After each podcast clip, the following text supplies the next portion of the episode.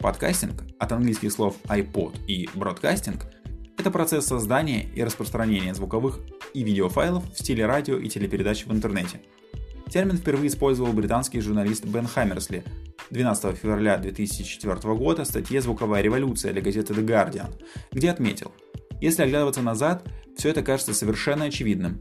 MP3-плееры, такие как iPod от Apple в карманах, программное обеспечение для производства звука, стоящее дешево или вообще бесплатно, и веб-журналы для определенной части интернета.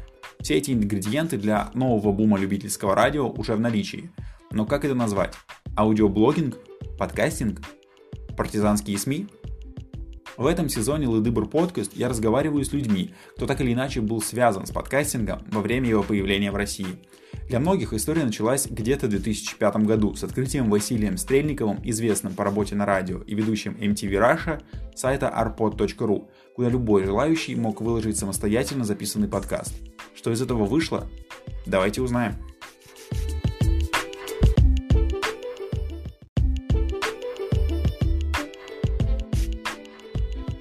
В этом третьем выпуске подкаста я поговорил со своим давнишним другом Игорем.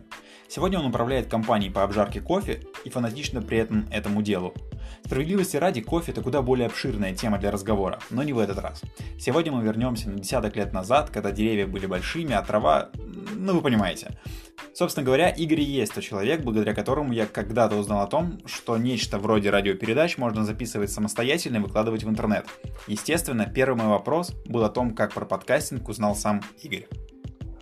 Э, слушай, году в 2000, наверное, девятом или десятом, или даже, да нет, наверное, даже чуть раньше, там, 2007-2008, а, я начал э, вести музыкальный блог свой, который назывался «Самый музыкальный блог». Ну, с неймингом, как я недавно писал об этом в блоге, у меня не очень было всегда.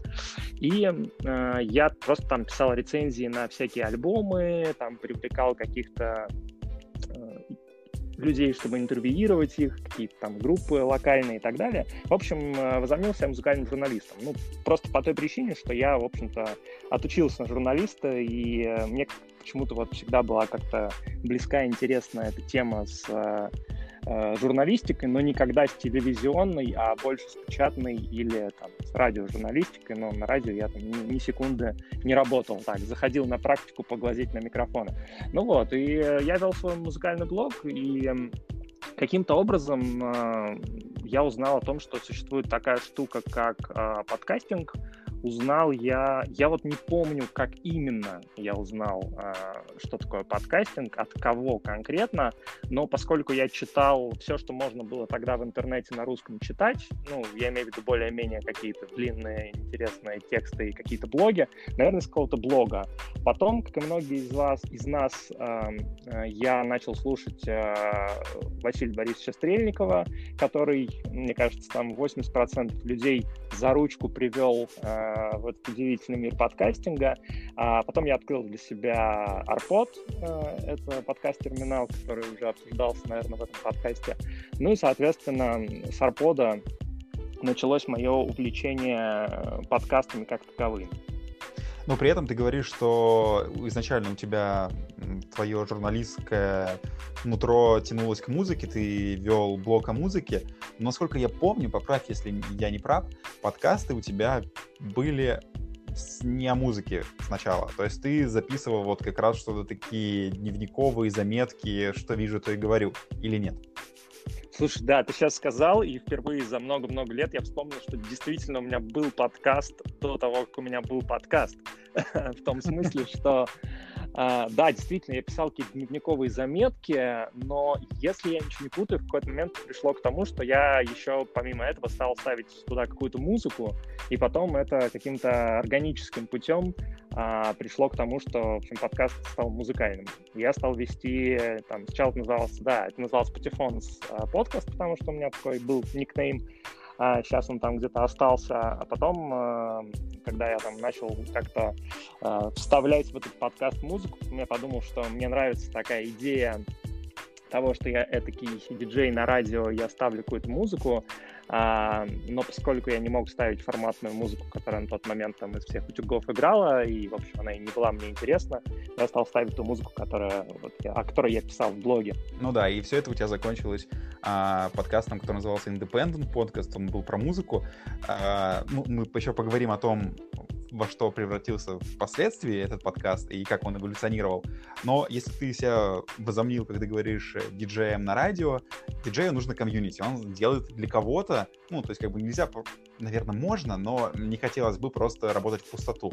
Поэтому как у тебя было налажено взаимоотношение с а, твоими слушателями? Много их вообще было? Какими цифрами тогда оперировали подкастеры? С какое количество было людей, готовых тебя еженедельно, и там какой период выхода передач был? Uh, да, я писал еженедельные подкасты, там каждую неделю какое-то количество треков аккумулировал, рассказывал про них и так далее. Uh, я думаю, что в пике подкаст слушало порядка там 500 человек uh, каждый выпуск. Сейчас это, наверное, там у твоей собаки, если бы у тебя была собака, больше подписчиков было бы в Инстаграме. Но тогда это было прям круто, потому что тогда люди хвастались тем, что у них тысяча подписчиков в Твиттере, например. Поэтому 500 человек, которые слушали еженедельно подкаст, э, это было прям супер. Ну, мне тогда казалось, что это круто. А, наверное, у топовых подкастеров, э, слушай, поправь меня, если это не так, но что-то там несколько тысяч, может быть, до десятка тысяч э, прослушиваний было.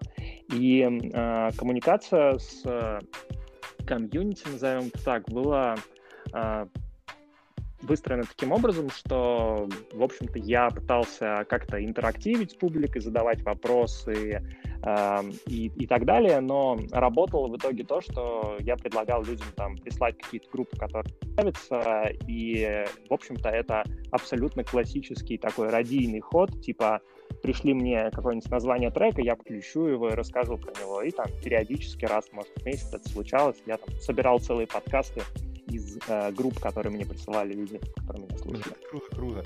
Ну, прям чувствуется атмосфера именно того подкастинга, который э, очень хотел быть похожим на радио. Когда пытаешься взаимодействовать со слушателем не с той точки зрения, что он тебе может написать, условно говоря, тут же через час в чатик, а с какой-то, ну, а с посылом на долгосрочную перспективу, что тебе не ответят, пришлют письмо чуть ли не в конвертике, да, ты прочитаешь, как ты отреагируешь через несколько выпусков. Круто. Слушай, а насколько долго это твой, ну, именно музыкальный подкаст? И когда начался музыкальный, то есть тот дневниковый уже закончился совсем? И музыкальный, он, как долго ты его вел? Слушай, мне кажется, что я вел его лет, наверное, пять. То есть если где-то год с 10 по... Нет, подожди, год, наверное, с 9 по 13, то есть там 4-5 лет, наверное, я успел записать что-то там 100 с чем-то выпусков, а, и э, пытался перед тем, как пытался подготовиться немножко к нашему разговору э, в формате подкаста, и пытался вспомнить, э, как и когда я закончил его писать, и не смог.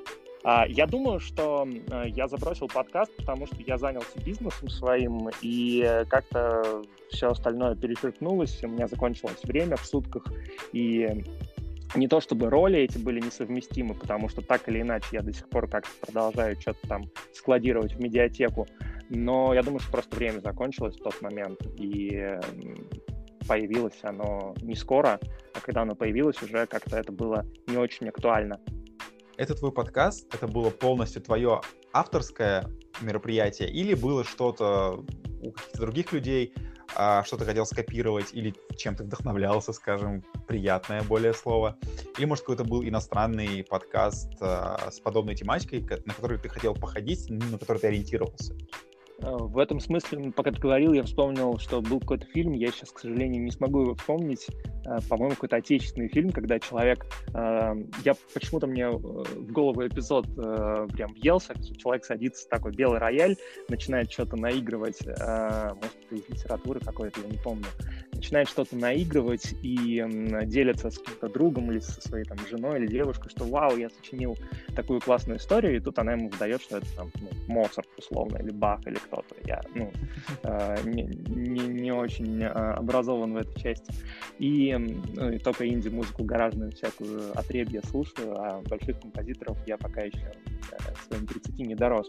Ну вот, и я вспомнил о том, вот, вот об этом эпизоде. Поэтому, говоря о том, чем вдохновлялся, слушай, нет, я особо ничем не вдохновлялся, кроме того, что э, тот же Вася Стрельников, э, э, бог русского подкастинга, который, мне кажется, является проклятием всех эпизодов э, твоего подкаста, потому что э, раз уж ты опрашиваешь э, э, бывших подкастеров, о нынешних э, подфейдеров, об этом, о термине подфейдинг, мне кажется, можно будет отдельно тоже поговорить, не забудем. А, я думаю, что не избежать тебе упоминаний Васи. А, и я думаю, что мне нравилось, конечно, то, что он делает э, там своими эфирами. У него были такие эфиры, они, может быть, сейчас до сих пор есть, они какое-то время еще продолжались после смерти э, под arpod.ru, когда он просто ставил музыку, общался, интерактивил э, с гостями своего эфира.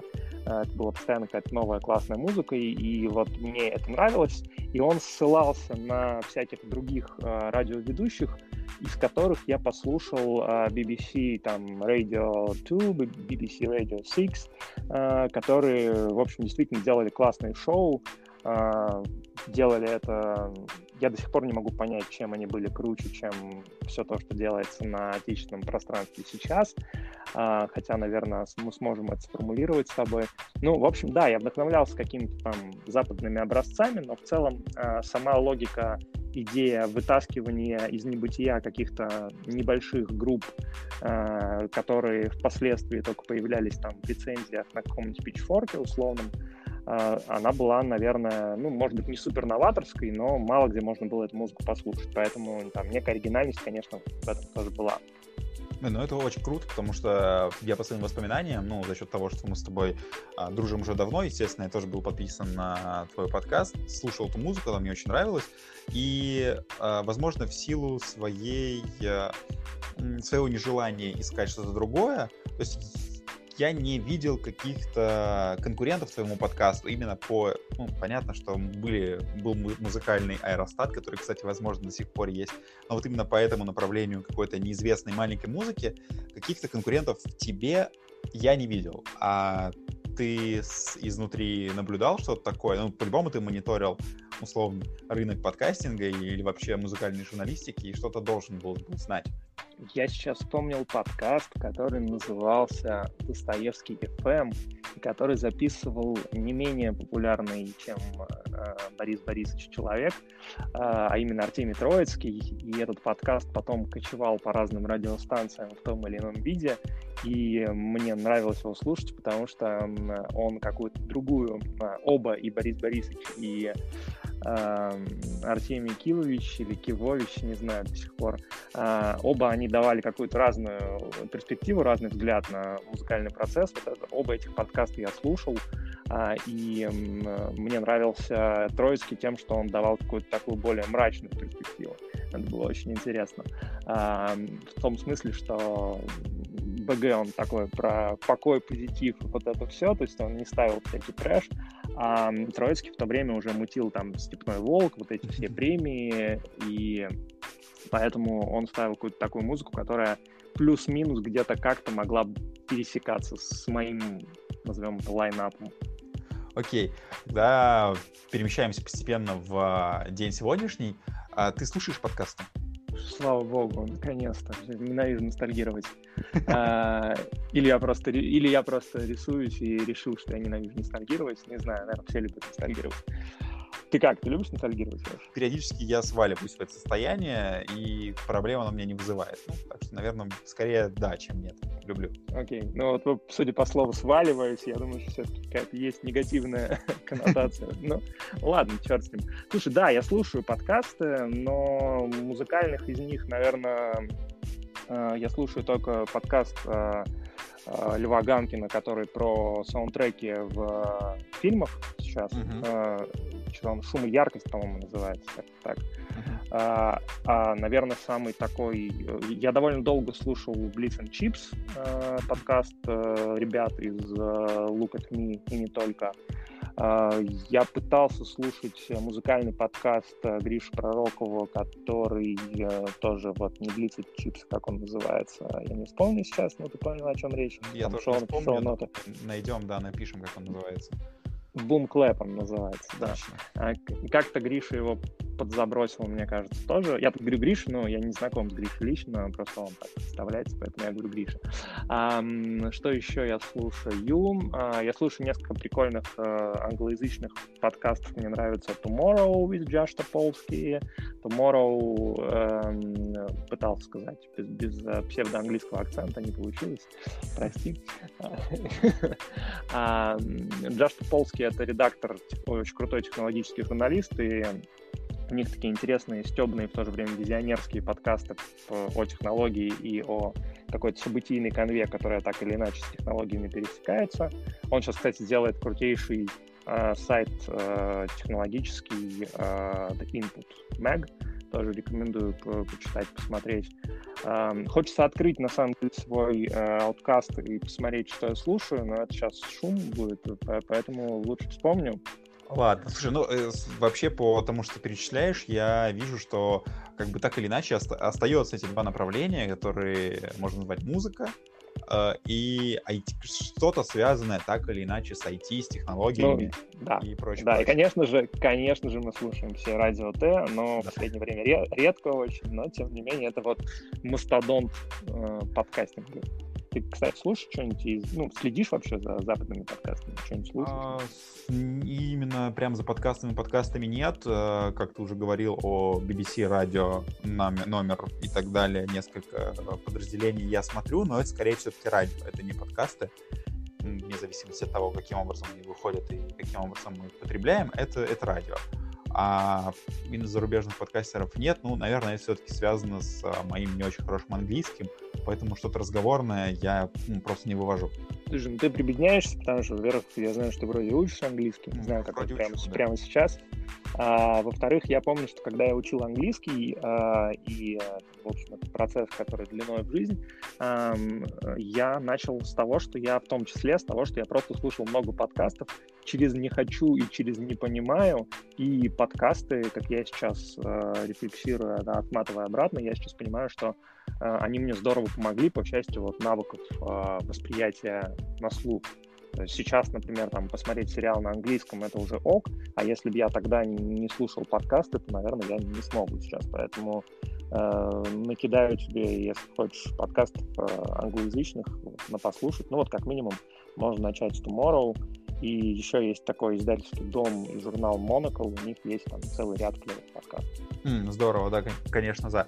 У меня единственный, наверное, англоязычный подкаст есть в ленте, он называется, ну, он тоже производство а, BBC, он называется «6 минут английского», и там а, каждый эпизод 6 э, минут, двое ведущих BBC, а, максимально простым английским языком обсуждают какую-то очень маленькую тему, там, из серии «А когда последний раз плакал?» или «плакала?» И вот э, ведущий рассказывает, ну вот я смотрела условная хатика, да, там три дня назад со своим сыном, вот поплакала, а ты, говорит, а я мужик, а я не плачу. Ну, в общем, что-то типа того. Ну, это тоже прикольно, но это прям совсем, это даже нельзя назвать ну, какие-то пособия по изучению языка, вот, вот что-то такое, да. Не, ну это круто, это здорово. А, слушай, а у тебя есть в твоих шоу-нотах э, вопрос о том, э, что будет дальше с подкастингом или нет? Клево это посмотреть на примере видео Ютуба в частности, потому что ну, забавно, что он начался позже и обогнал подкастинг, и теперь на примере видео мы можем, наверное, предположить, что станет с подкастами.